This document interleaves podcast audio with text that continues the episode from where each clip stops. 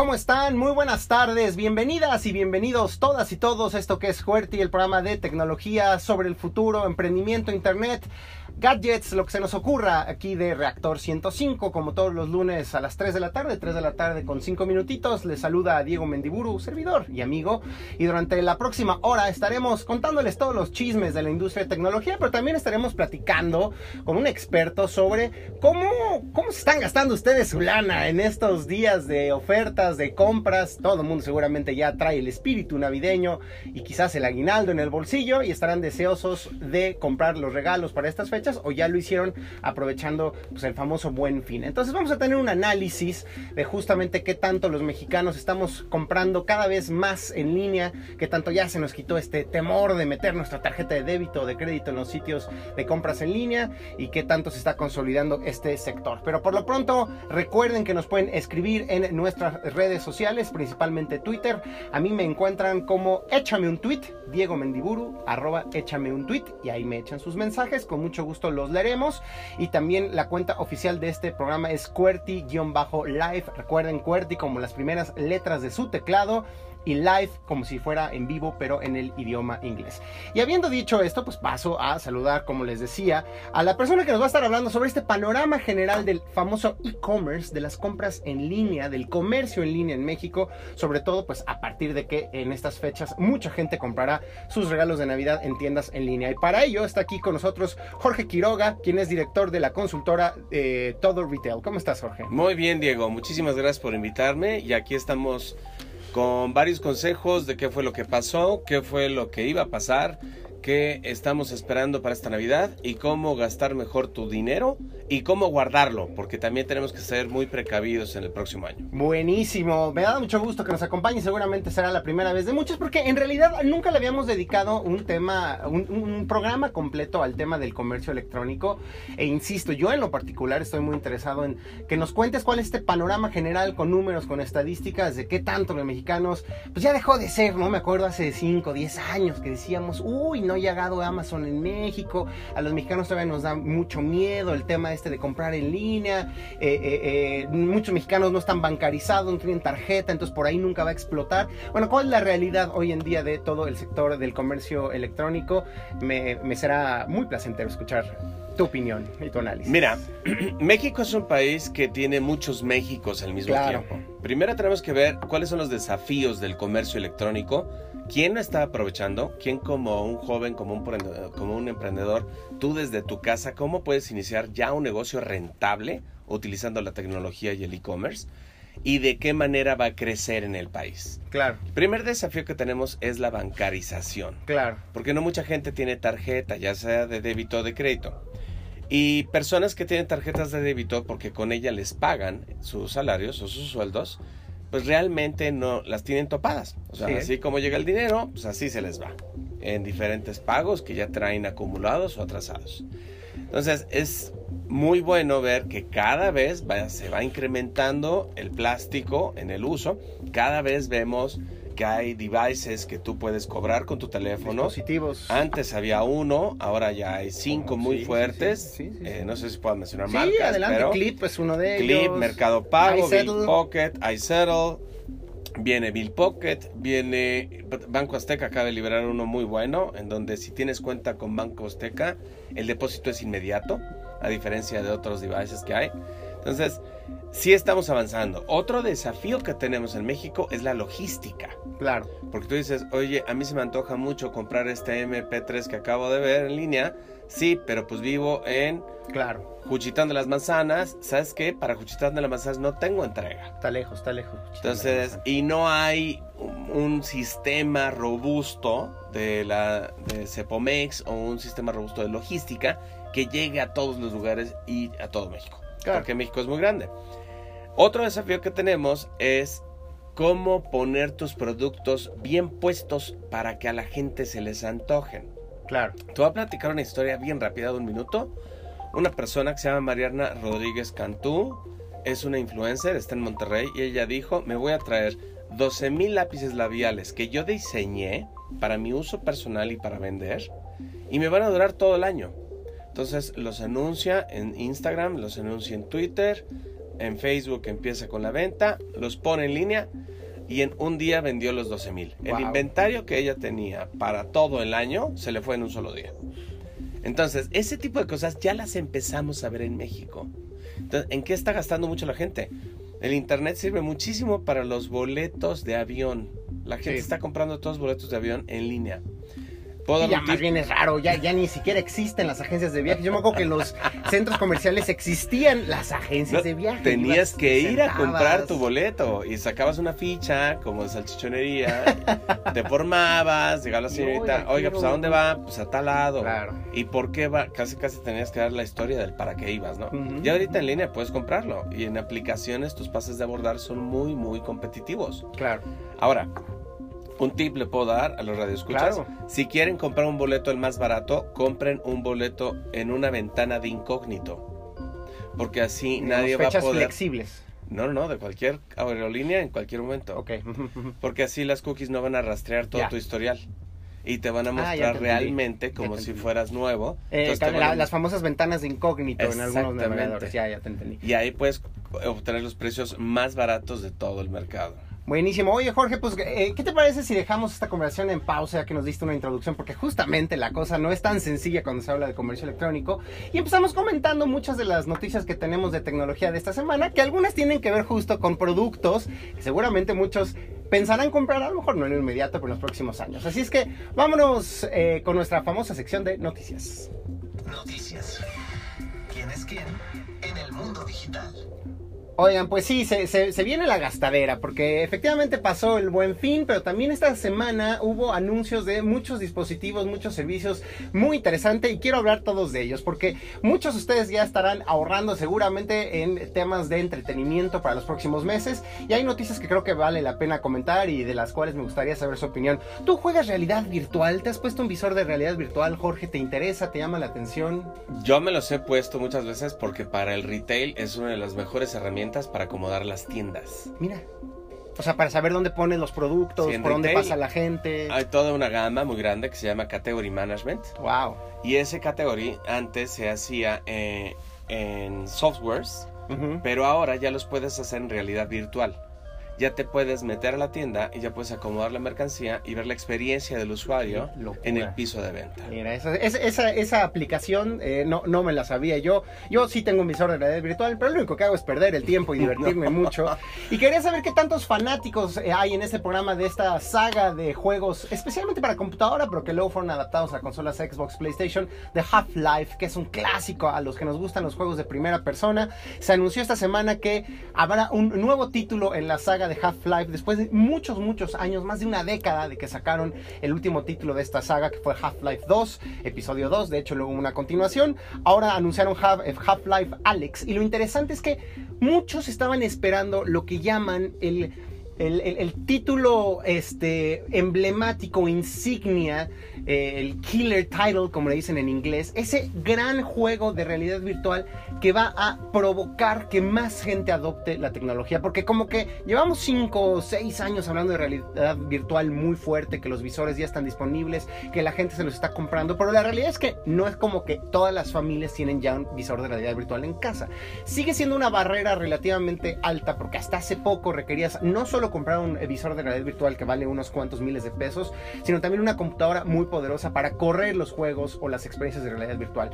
Ahorita ya hay visores de bajo costo como el Oculus Quest que procesan de hecho todas las gráficas dentro del mismo visor y no necesitan conectarse a una computadora. Por cierto, hicimos una reseña en nuestro canal de YouTube de QWERTY. Está ahí este el mensaje este, en nuestro perfil de Twitter fijo para los que quieran ver nuestra reseña del Oculus Quest en YouTube. Me encantará recibir sus comentarios. Y entonces, pues parece que lo que faltaba era, así como el Mario Bros, ¿te acuerdas? Cuando No, comprabas el Nintendo, Claro. era inherente que tenías que comprar el Mario Bros o te venía inclusive en el paquete. Y eso ya te hacía disfrutar la consola más allá de que después compraras otros títulos.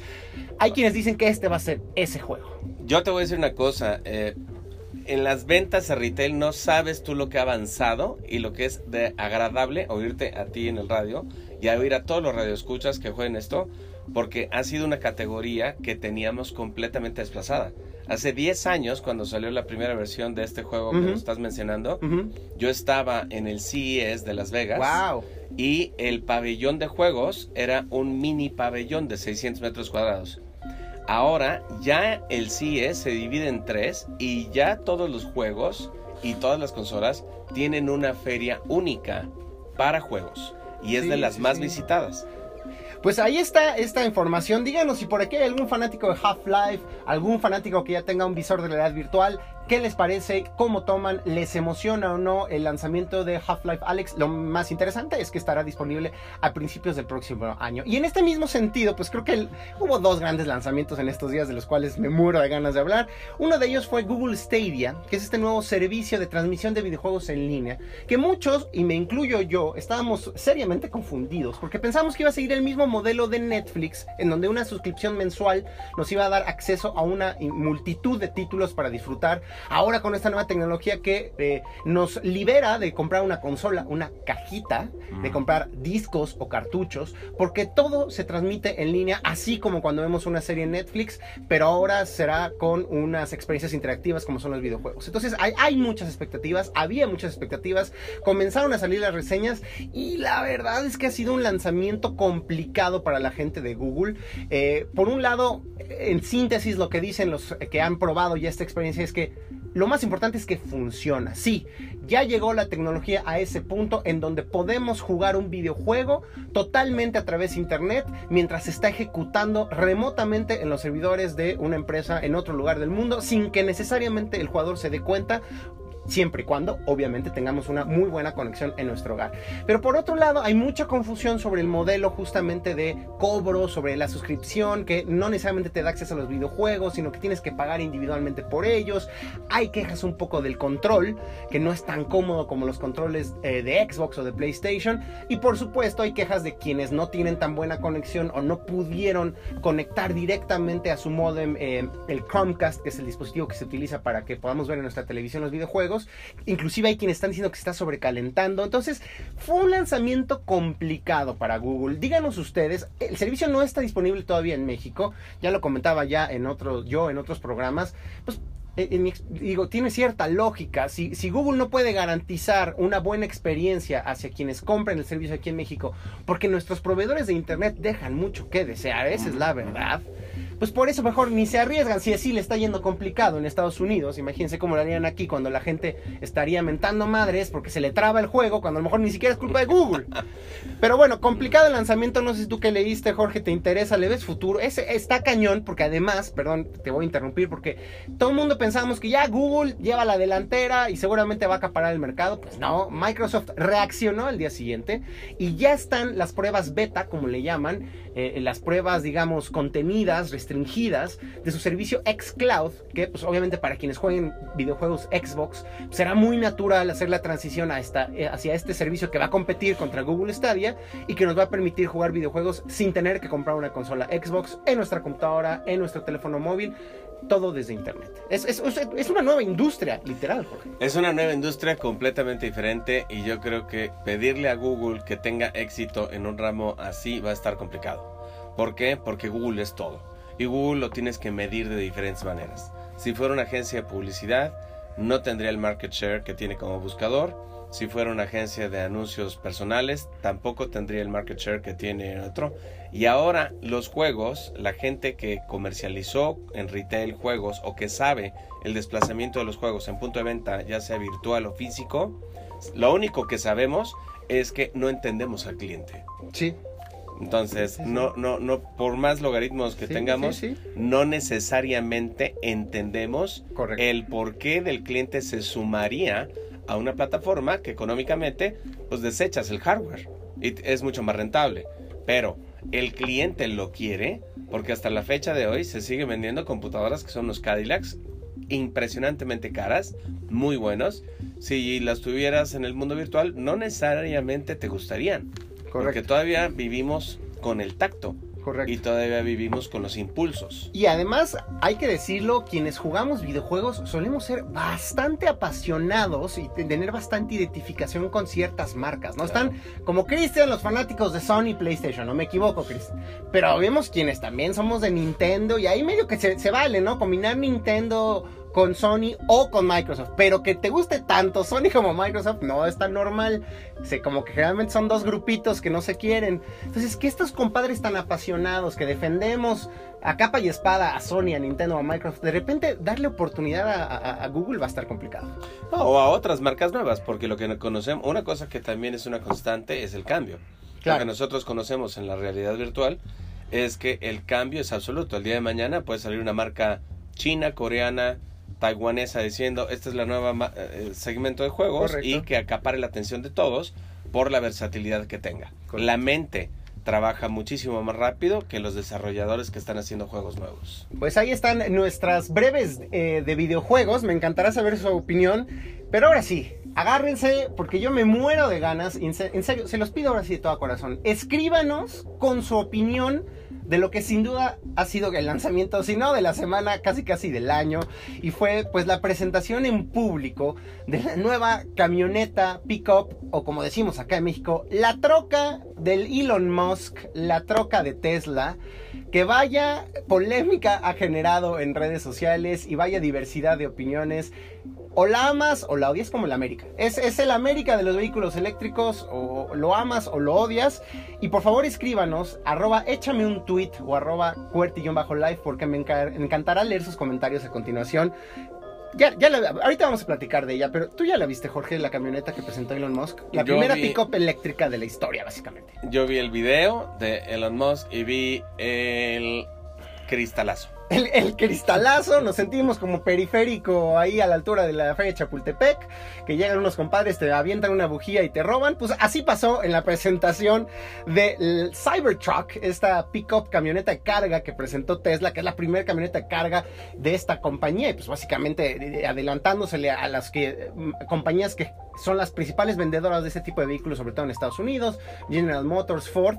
Y creo que el mensaje, a ver, el mensaje fue exitoso en ese sentido, ¿no? El mensaje principal que quería eh, eh, eh, que se difundiera Elon Musk es, somos capaces de construir un vehículo de carga tan capaz, con una capacidad de carga y de empuje y de arrastre, como se diga, de remolque, igual o superior a las de las pickups más vendidas de los Estados Unidos, al mismo precio, pero total, o a un precio similar y totalmente eléctrica. Sí. Palomita, en ese sentido. No, palomita y, y reconocimiento, porque yo creo que esas tecnologías, ah, las armadoras de carros y de vehículos podrían tomar la delantera desde hace muchos años, no lo hicieron, y llegó un monito que dijo, yo voy a hacer carros muy padres, el, el Tesla es un vehículo precioso, Son es un bonitos. vehículo maravilloso, con unas bonitos. pantallas que te llaman mucho la atención, se maneja muy bien, yo tuve un vehículo híbrido, y la verdad es que, pues muy padre porque podías apreciar todo el paisaje. Son tan lentos que ibas, ibas muy lento por todo el camino y, y no podías acelerar. Por más que aceleraras, no acelerabas en modo eléctrico. Ahora el Tesla, pues puedes acelerar lo mismo que cualquiera de los carros más rápidos de México. quienes pudieron subirse a esta camioneta subieron unos videos de un arrancón de, Claro. de que creo que en cuatro segundos alcanzaba una velocidad muy respetable y hacía un era como un batimóvil. Es como ver un batimóvil rugir en las calles. Hasta ahí lo que salió bien. Lo que salió mal es que, pues, por supuesto que el diseño por- ha polarizado mucho. Hay quienes se burlan de esta camioneta y piensan que es como, como parece como gráfica de videojuego de PlayStation 1 con bajo cantidad de polígonos. Muy angular, podemos Mm, decir, para describirlo angular. al- al- en el radio. Eh, y hay otros que piensan que pues tiene una, una apariencia muy futurística, muy parecida a los vehículos que vemos en películas como Blade Runner o Matrix o qué sé yo, ¿no? Eh, pero bueno, hasta ahí pues relativamente lanzamiento pues cada quien tendrá su opinión. En donde sí de plano le fue re mal es que quería presumir Elon pues que sus puertas y el chasis podían resistir golpes y así lo hicieron, le dieron un martillazo con un mazo tremendo que resistió muy bien, no se abolló, no hubo necesidad de llamarle al ojalatero de la cuadra, pero de repente quisieron aventarle una pelotita de metal, de titanio, me imagino, a los vidrios, suponiendo que iban a resistir y que se nos estrellaron Se gachísimo. estrella terrible. Gachísimo. Y, y lo peor es que el resto de la presentación se la tuvo que echar el Elon con la camioneta destrozada atrás. Yo no, yo no sé si ese tipo de cosas sean hasta adrede, ¿eh?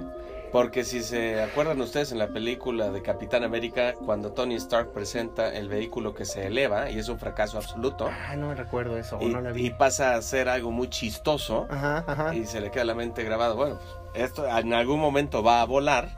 Yo no sé si sean prácticas de mercadotecnia, porque todo el mundo habla del el cristal estrellado. Mira, de Elon Musk me esperaría cualquier cosa. Yo todavía, horas después de la presentación del Cybertruck, estaba esperándome a que tuiteara de, ah, no es cierto, fue una broma, aquí está el modelo de verdad, y no pasó ya, es, de verdad. Ahora, ¿qué ha pasado después, más allá de lo que ustedes piensan sobre si está bonita o no la Cybertruck? Pues medios reportan que la fortuna personal de Elon Musk disminuyó en 768 millones debido a la baja de hasta 7%, que- 6% que tuvieron las acciones de la compañía Tesla luego de la presentación del vehículo. Es decir, el mercado no tomó muy bien esta presentación por lo pronto.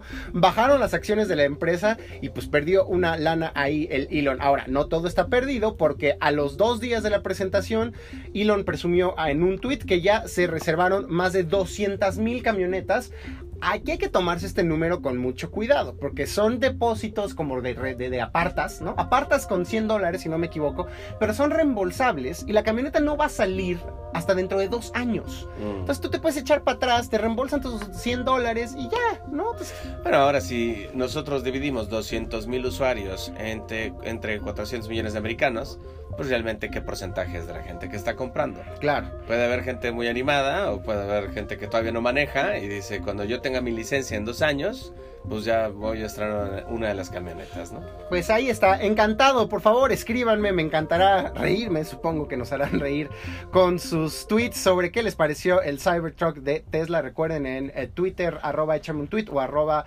cuerti-life. Y ahora sí pasemos con un par de notas rápidas relacionadas con nuestro país, porque la verdad es que estamos muy acostumbrados. Yo de niño, ¿sabes qué me sorprendía mucho, Jorge? Cuando iba a ver una película de desastres, este, Godzilla, El Día Después de Mañana, unas películas de terremotos, nunca pasaba nada en México.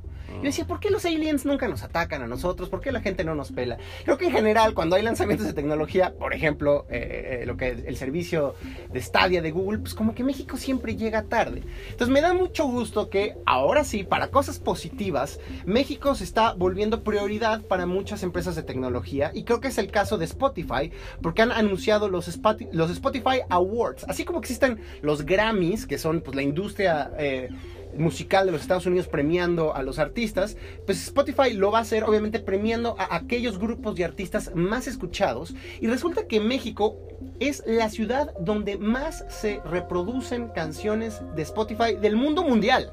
O sea, se escucha más Spotify en México que en Londres, que en Los Ángeles, que en Nueva York o que en Tokio. Y por lo tanto, eh, lo que está haciendo Spotify es pues premiar a los mexicanos y el talento mexicano y ponerlo, digamos, eh, en los reflectores, organizando un evento que se desarrollará, si no me equivoco, el próximo año, que será como la premiación de eh, Spotify a los mejores artistas, los Spotify Awards aquí en México. Serán el 5 de marzo de 2020 y la idea es premiar lo que los fans escuchan en esta plataforma. Qué chido, ¿no? Spotify tiene una cantidad de datos impresionantes y estamos en un país donde hay 75 millones de mexicanos, que son jóvenes menores a 26 años. Claro. Entonces, todas estas plataformas, no nada más en música voltean a ver a México como una panacea de dinero para los próximos 25 años. Correcto. Porque la tecnología es muy, muy adoptable por un montón de gente. No tienen eh, por qué estar gastando en muchas cosas. Antes la gente se preocupaba, necesito mi casa, necesito auto. Ahora ya tienes pues tu bici eléctrica, tienes Uber, tienes Didi, tienes Bit. El otro día probé una que se llama Pickup, que van por ti pero en moto. Suave, mano. Entonces llevan tu casco, tú te lo pones y si tienes prisa, pues en motocicleta vas a todo México. Más rápido. Entonces, la tecnología y estas plataformas no dan paso sin guarache y yo creo que México se va a volver muchísimo más relevante Sí, para sí, todas estas gentes. Qué bueno, me da mucho gusto. Y ahora, en una nota ya que mencionabas tú justamente los servicios de transporte que existen en nuestro país, que a lo mejor no vienen necesariamente de un tema positivo, pero que sí, al menos deja ver la relevancia que tiene nuestro país para estas empresas. Uber acaba de anunciar que van a hacer un experimento, no solo en Ciudad de México, sino también en eh, Brasil, eh, en ciudades de Brasil y de México, para que las personas puedan activar una, la grabación del audio de su viaje en una de estas plataformas, con el fin obviamente de disuadir y en todo caso tener mayores elementos para investigar posibles eh, eh, situaciones de acoso en el transporte, en particular en los viajes de Uber. No sabemos que es una problemática que no solo está afectando a esta empresa, sino que siempre ha afectado a los taxis y ahora está afectando a Uber, a Didi, a Bit, a Cabify y a todas las que ofrecen estos servicios. Por lo por tanto, ahora está experimentando Uber con esta posibilidad de que la gente diga, "Oigan, graben este viaje porque me está incomodando lo que está pasando, lo que está diciendo el chofer, cómo nos estamos desviando y quiero que el diálogo quede literal eh, grabado para que Uber pueda investigar y que de entrada, pues obviamente la idea es que los choferes pues sepan que la gente los podría estar grabando en cualquier momento y que eso ayude a disminuir la impunidad o esta sensación de que no va a pasar nada si empiezan a hacer comentarios inapropiados hacia sobre todo las mujeres que toman estos servicios. Ya veremos cómo resulta este experimento, pero yo insisto, es una problemática que ya nos dimos cuenta que está afectando a todas las empresas y no solo en México, en Brasil, en India, en otros países. En todo el mundo, en todo el mundo eh, las plataformas de este tipo están siendo afectadas y todo viene y conlleva con una responsabilidad. La democratización del transporte ha hecho que la gente tenga pues, los dos lados de la moneda. Así es. Tanto Uber tiene una problemática con usuarios que no se comportan a la altura de un usuario normal, como con los propios choferes. Así es. Y ya para cerrar con broche de oro, pues hablando de Uber, hoy amanecimos con la noticia de que Uber acaba de perder su licencia para ofrecer el servicio en la ciudad de Londres, lo cual es muy grave y se espera que sí tenga consecuencias importantes para la empresa que por lo pronto va a apelar y mientras se da este proceso de apelación seguirá operando, pero es uno de los temas que como saben nos apasionan mucho en esta emisión y que ya no podemos comentar a mayor profundidad, pero es justo el papel que el Estado o en este caso las entidades públicas, las entidades de gobierno tienen que ejecutar, hacer, realizar para mantener en orden estas empresas que durante mucho tiempo pues, entraron a, a, ser disruptivos sin preguntar, sin pedir permiso, sin seguir las leyes y a veces hasta sin pagar impuestos. Y poco a poco vemos que los gobiernos están entendiendo mejor cuál es su papel. Y aquí vemos una consecuencia no menor. Imagínate, la ciudad de Londres sin Uber no es cualquier cosa. Veremos cómo eh, evoluciona este asunto en los próximos días. De manera adecuada va a funcionar en la ciudad de Londres. Hay muchísimos servicios de este tipo ya. Sí. Ya hay servicios compartidos de varias marcas y la verdad es que son muy, muy avanzados. Ya es un lujo tomar el taxi en Londres Ah, bueno, y, aparte que son preciosos. Es carísimo. Los taxis allá son una cosa como, como de, oye, voy a ir con mi novia a tal antro, pues me voy en un super taxi, porque ya es parte de mi experiencia de la salida del fin de semana. Así es. Bueno, hasta aquí llegamos a nuestra sección de noticias. Se nos quedaron varias en el tintero. A ver si eh, en un ratito más alcanzamos a comentar algunas. Pero por lo pronto les recuerdo, escríbanos, díganos si ustedes ya apartaron su cibertroca del Elon Musk, si ya le eh, empezaron a ahorrar para comprarla en un par de años.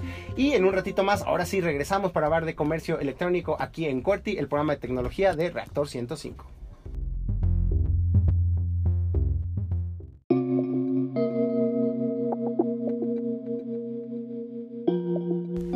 Estamos ya de vuelta aquí en Cuerti y ahora sí, como saben, es momento de hablar de un tema en específico que realmente tiene nada que ver con tecnología o, o emprendimiento. Y en esta ocasión nos acompaña en cabina Jorge Quiroga, quien es director de la consultora Todo Retail. Y obviamente vamos a hablar de eh, comercio electrónico en nuestro país, sobre todo pues acaba de pasar el buen fin, qué tanto los mexicanos compraron en línea en estas fechas, se viene el Cyber Monday, que es lo mismo que como la versión mexicanizada del Black Friday ya en los Estados Unidos, varios días también de ofertas generalmente solo en línea, entonces pues eso vamos a estar hablar con, de eso vamos a estar hablando con Jorge, ¿cómo estás Jorge? Muy bien, gracias a Dios, aquí estamos, muchas gracias por la invitación. ¿Cómo, cómo nos fue este año en términos de las ventas eh, del comercio electrónico a raíz del buen fin? Como cada año, el comercio electrónico sigue marcando la pauta, cada vez se vende más. Este año creció hasta en un 32% de 2018 a 2019. De hecho, el comercio, Solo el comercio en línea. ¡Wow! o sea, el comercio del Buen Fin desde 2011 ha venido creciendo sistemáticamente cada vez menos. O sea, del primer año, de 2011 a 2012, creció un 100%. Claro. El comercio. Eh, 2012 a 2013, menos, menos, menos. Ahorita vamos en crecimientos de un 5%, 8%, 10%. Este año se llegó a la meta que puso la Concanaco con 118 mil millones de pesos. Sí, eh, el comercio electrónico está marcando la pauta porque cada vez más gente vende en línea, cada vez las empresas de retail se fijan más en el punto .com. Este, de los retailers más grandes del país han invertido fortunas millonarias en lo que es el punto .com. Y ya como consejo a tus radioescuchas, si tú encuentras un enser menor, una bicicleta, algo para box o algo que quieras comprar, cómpralo en punto .com. Porque aparte de que te lo entregan, tienes un mejor precio en el punto .com. Eso ya es una realidad.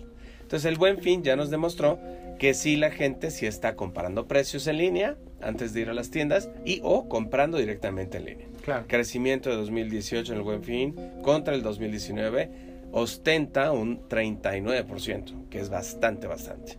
Cuando el comercio formal fue a tiendas iguales fue de apenas un 10%. Ujú, ujú. Entonces, ¿cómo se viene el comercio en esta temporada? Compren todo lo que puedan en línea. No voy a decir exactamente quién, por no perjudicar, pero sé de una mamá que compró todos sus juguetes para sus hijos de Navidad en un punto com, en el más grande americano y con una sonrisita, cerró un promedio de un 27%. ¿Cómo, cómo compramos los mexicanos en línea? Yo te voy a decir, por ejemplo, ahorita que nos ponías ejemplos en específico, y yo sabes lo que suelo hacer, yo voy a las tiendas, veo las cosas que hay y lo que hago es, mientras estoy en la tienda física, lo busco en un comercio en línea y efectivamente siempre resultan estar de entre un 10, 15, 20 o hasta más por ciento más económicos. ¿Sabemos un poco cómo se comportan los compradores mexicanos? ¿Cómo son sus hábitos y estrategias de compra? Sí, es, es bien interesante lo que preguntas. Eh, México es un país en el cual si tú vas ahorita con alguien de comercio electrónico y le dices, dame toda la data de cómo es el perfil del mexicano, te podría decir que nadie la conoce. Tenemos las tendencias grandes, pero el perfil del comercio en México cambia por minutos y cambia por el word to mouth, la recomendación El boca en boca. cambia muchísimo por redes sociales y te voy a dar unos ejemplos que te van a gustar mucho y le van a gustar a tu audiencia. A ver. Primero, el mexicano es adicto a la tecnología y adicto a ver precios y adicto a comparar en línea. El, el mexicano sí compara mucho en línea, lo que no hace físicamente. Correcto. Físicamente compra en proximidad. El mexicano, si ve un buen precio en línea, como reguero de pólvora, las ofertas se consumen de manera exponencial. Cuando ha habido errores en marcación de .com, eh, tenemos un caso muy claro de una compañía que el año pasado puso una, ah, una computadora Apple en precio regular 27 mil pesos y la vendió en 2.800 pesos. Ups. Se vendieron en cuestión de minutos cerca de 800 computadoras. Wow. ¿Por qué? Porque se pasan la voz, se pasan la voz. Sí, sí. Esto me lleva a un ejemplo de comercio eh, electrónico en México. Hay unos grupos que se llaman Momzilla o Multitask Girl, que son de puras mujeres emprendedoras y entre ellas, que son grupos de 40 mil, 60 mil, 80 En mil personas en Facebook, ellas producen, ellas venden y es uno de los comercios más, más rentables que existen hoy en día en México. ¿Qué compra el mexicano? Compra moda, compra accesorios para celular, muchísimo, boletos de avión, pizza y este boletos de cine. Eso es de lo que más se compra, es la mayor recurrencia. Ahora, eh, ¿quién era el rey de los reyes? Liverpool. Ujú, ¿Por qué? Porque antes de que existiera el comercio electrónico, cuando todavía mandábamos cartas y llevábamos mariachis, Liverpool ya tenía las mesas de novia. Claro, las famosas mesas de regalos, ¿no? Las mesas de regalo de Liverpool este, eran maravillosas para el comercio electrónico y Liverpool tuvo muchos años la delantera en comercio electrónico. Entendamos que México es un país al que le gusta mucho dar servicio. Ahorita tienes aplicaciones de comercio como Rappi o los .coms, pero antes también tenías servicio a domicilio, ¿cuál era? Hablabas a la tienda con el gerente que te conocía, decías mándeme dos litros de leche y un pan de dulce con el taxi de la esquina y el taxi te los llevaba a tu casa. No necesitabas una aplicación, no necesitabas todo. Hoy en día el comercio también está ya dándole un buen servicio al supermercado. Ujú, ujú. Cada vez las familias están migrando más a consumir el supermercado con listas li- ya eh, ready to go. Si tú te metes en Rappi, ya tienes tu aplicación donde te presenta la, la lista del consumo pasado. Exacto, y casi casi puedes Es muy fácil recomprar. resurtir tu alma- a la cena. Ponte a pensar esto, Diego. Cualquier mexicano consume entre 27 y 31 artículos por semana. Eso es a lo que va a comprar al súper. Claro. Entonces, si los tienes en una lista, Claro, claro. pues nada más te metes, tas, tas, y en tres teclazos ya pediste el súper entero. ¿Y, y- cuál es la franja de personas de rangos de edad o de nivel socioeconómico que está empezando a volverse cada vez más digital y a consumir más eh, el comercio en línea? Es decir, es el lugar común sería decir son los jóvenes los que están empujando este cambio. ¿Es cierto o no necesariamente? No necesariamente. Nosotros vemos con muchísimo ánimo- adultos de más de 50 años, de más de 60 años, que buscan muchos artículos de, en línea que nunca pudieron conseguir o que les traen nostalgia. Ah, Por ver, ejemplo, ¿cómo por oye, ejemplo? este, quiero una tornamesa como la Yamaha que yo tenía cuando yo mezclaba en las fiestas, pues cómprala en línea. Y ya te la encontré aquí y se la puede enseñar su nieto. Pero esa persona se voltea y dice, ah, también quiero este aparato que yo también tenía y ya no lo consigo en ningún lado. O este rollo de cámara Polaroid, porque ahí tengo la cámara que fue con la que me casé y no lo puedo encontrar. Y como saben que en línea, básicamente, si existe en el mundo, está en línea, pues entonces ya se vuelve este, una- un comercio muy, muy interesante. Ahora, hay más poder de compra en esas generaciones. ¿Por qué? Porque Claro, pues hay claro. muchísimos jóvenes que sí quieren comprar en línea y ven y ven y ven y ven y se Pero están comunican. en su primera chamba, Pero no te no- alcanza todavía. Pero estás en la primera chamba y llegas y estudiaste mucho, pero te dicen, pues tu primer sueldo es de 6.400 pesos. Ujú, Híjole, ujú. oiga, pero eso no me alcanza ni para ir y regresar. Ese es el sueldo, bienvenido. Si no le gusta, pues pásale porque hay otros 300. Ujú, ujú. Esa es una realidad del país. Entonces, esa gente, pues está un poco cooptada en sus gastos. Aunque saben manejar muy bien la tecnología, el cliente predilecto para todo el e-commerce es el cliente de 27, 30 años hasta los 40, 45 años. Es, tiene muy buen poder económico, la mujer tiene muy buen poder económico y compran mucho. Ahora, juguemos un poco al futurólogo. En Estados Unidos ahorita hay una discusión muy fuerte sobre cómo el comercio en línea está destruyendo los centros comerciales y se empiezan a volver pueblos fantasma.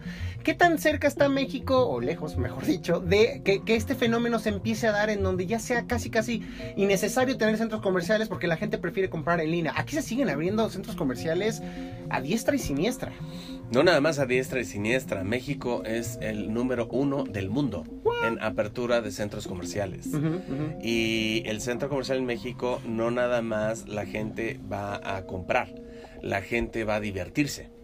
Y la gente va a pasar el rato y va a socializar. Bueno, en Estados Unidos socializaban mucho, aquí no lo sé, pero ahí vas a conocer, eh, típica película de adolescentes estadounidense de los 80s, 90s era Let's go to the mall. a conocer a las chicas al mall. Claro, por supuesto. Ujú. Eh, eh, ponte a pensar en esto. En Estados Unidos hay ciertos hábitos de compra que aquí nunca se han reflejado, porque nosotros tenemos otros hábitos de compra.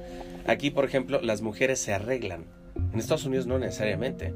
Aquí cualquier mujer para salir se pone unos jeans, se pone lo que sea, pero se va arreglada. En Estados Unidos no necesariamente. Aquí somos más elegantes.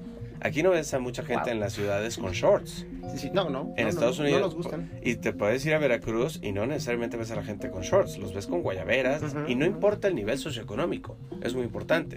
En Estados Unidos, eh, el e-commerce sí ha mitigado mucho los centros comerciales. Número uno, ¿por qué? Porque el americano contempla desde el gasto de gasolina para ir al, al centro comercial. Entonces, tengo que ir, me voy a gastar 5 dólares en gasolina, 3 dólares en el estacionamiento, en aquellos que los cobren, y pierdo mucho tiempo en el, en commute. Y sí, en Estados Unidos hay una cosa que sí funciona, que es el correo. Aquí en México el correo no funciona tan bien, ni la logística funciona tan bien. El correo funciona desde que el presidente Abraham Lincoln le prometió a sus tropas, tú vete a la guerra, yo me encargo de que tu carta llegue a tus seres queridos. Y aquí, pues si uno mete algo en el correo, pues tiene que echarle la bendición y agua para bendita para que llegue. Oye, a ver, ya que tocas ese tema, eh, ¿qué tanto se concentra entonces el comercio electrónico? Pues en las grandes ciudades, en Ciudad de Muchísimo. México, o sea, pero falta el resto del país. El comercio electrónico en México tiene una apertura mayor todavía al físico. En el, fi- el físico, en el Valle de México, en la ciudad, representa el 65% del mercado nacional. Otra vez, el mercado del comercio en, línea- en No, línea. El mercado de comercio físico Ah, ok. Todas Ah. las tiendas físicas en el Valle de México Wow. representan el 65% del mercado nacional. El comercio electrónico en algunos rubros todavía representa hasta el 70-80%. Ya, ya. Sí, seguimos siendo un país muy centralizado. Y a nosotros nos gusta el ir a las tiendas. Sí van a cambiar, por supuesto que van a cambiar. Sí van a migrar, por supuesto que vamos a migrar. Yo, nosotros calculamos que en 20 años ya no va a haber supermercados. O sea, ya la gente en- va a resurtir muchísima cosecha local, cómprale a tu vecino lo que haga, economía circular, tendencias que estamos viendo que van a suceder. Sí calculamos que va a haber un cambio, pero en México nos gusta el re- retail taming. ¿Qué es esto? Es ir a la tienda, ver, tocar. Oye, voy con mis amigas, me gusta esto, no me gusta. A nosotros, gusta, a nosotros nos gusta mucho eso y esa experiencia de compra, aun y cuando no compremos, nos gusta ir a las tiendas a ventanear que hay. Qué, qué interesante. Se nos está acabando el tiempo, Jorge, pero faltan todavía ofertas, ¿no? Se van a venir, seguramente todavía tenemos el próximo fin de semana, ¿serían ya de ofertas? Yo creo que las ofertas ya están en el piso de venta. De hecho, te puedo decir que hay una cadena que fui a- ayer y me dijeron, le respetamos el precio del buen fin todavía. ¡Wow! Entonces, las ofertas se van a venir muy buenas porque hay una contracción económica en México. Entonces, los artículos no se han desplazado como se tenían que desplazar en el 2018. Entonces, cuiden su dinero porque yo creo que van a venir ofertas muy buenas, pero no nada más en, en diciembre, sino en diciembre, en enero, febrero, marzo, abril y todo el año vamos a estar viendo ofertas bastante interesantes. Quienes puedan justificar con su familia el no darle regalos en la fecha exacta de Navidad, pues sí, siempre pueden agarrar buenas. Yo sí conocí a un amigo que en la secundaria, en la primaria, mis papás ya me dijeron que no va a llegar este año, no va a haber regalos, que me espere hasta enero, porque van a ahorrar una lana. La verdad es que, bueno, cada quien procede como quiera en su casa. Cuéntanos, Jorge, ¿cómo podemos saber más si hay gente que nos está escuchando allá afuera y que quieren eh, acercarse a ti, eh, un poco a brevar de los conocimientos que tienen, que los orientes? ¿Dónde te contactan? Te voy a dar dos datos, todoretail.com, todoretail.com, eh, correo electrónico contacto arroba todoretail.com, Twitter estamos como el handle eh, Mr. Retail y en este teléfonos 55 5280 1919 5280 1919. Corrígeme si me equivoco, pero si hay alguien allá afuera que quiere, que está produciendo algo, un producto y lo quiere poner en puntos de venta, comercializar en línea, se puede acercar a ti y tú los vas a orientar. Somos especialistas en eso, llevamos 12 años haciéndolo y yo en lo personal llevo 30 años en retail. Bueno, ¿qué, qué más? ¿Qué más currículum quieren de Jorge? Muchísimas gracias por habernos acompañado, pero quédate unos minutitos más porque vamos con nuestra última sección que es la de recomendaciones. Recomendaciones. Sitios web y videojuegos. Bueno, como ya saben, en esta sección les recomendamos cualquier cosa que tenga que ver con internet, tecnología, gadgets, lo que sea, videojuegos. Y yo siempre recomiendo justo eso, las cosas más insulsas que les van a ayudar a perder un poco de su tiempo. Fíjense que descubrí un videojuego para Android que se llama Mimpy Dreams. Y me llamó mucho la atención porque generalmente hablamos de eh, videojuegos para celulares o que son este, muy para adultos o que son de rompecabezas. Y a veces lo que veo que es muy común es que cuando los adultos van con sus hijos o con sus sobrinos, pues les prestan el celular y ahí los ponen a jugar cualquier cosa. Me da mucho gusto encontrarme con este título, que es claramente un título muy familiar, eh, especialmente hecho para niños, con controles muy simples. Se trata de un perrito, literal, es como un juego de plataformas, como si fuera Mario Bros. Pero aquí es un perrito que tiene que ir avanzando y obviamente se va encontrando con obstáculos, tiene que ir saltando. Básicamente solo tienes dos botones o tres botones, adelante, atrás y salto.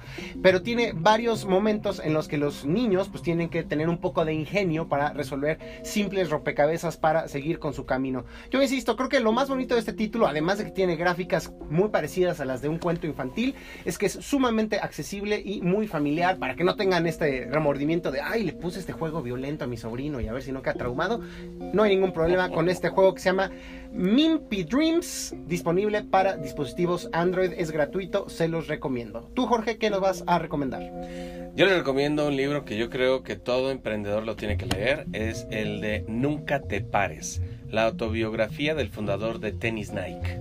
Ándale. Sí, la verdad es que muchas veces cuando decimos, oye, emprende, emprende, emprende, eh, uno se imagina que emprende, al tercer mes se toma la foto en Entrepreneur y al cuarto mes es millonario.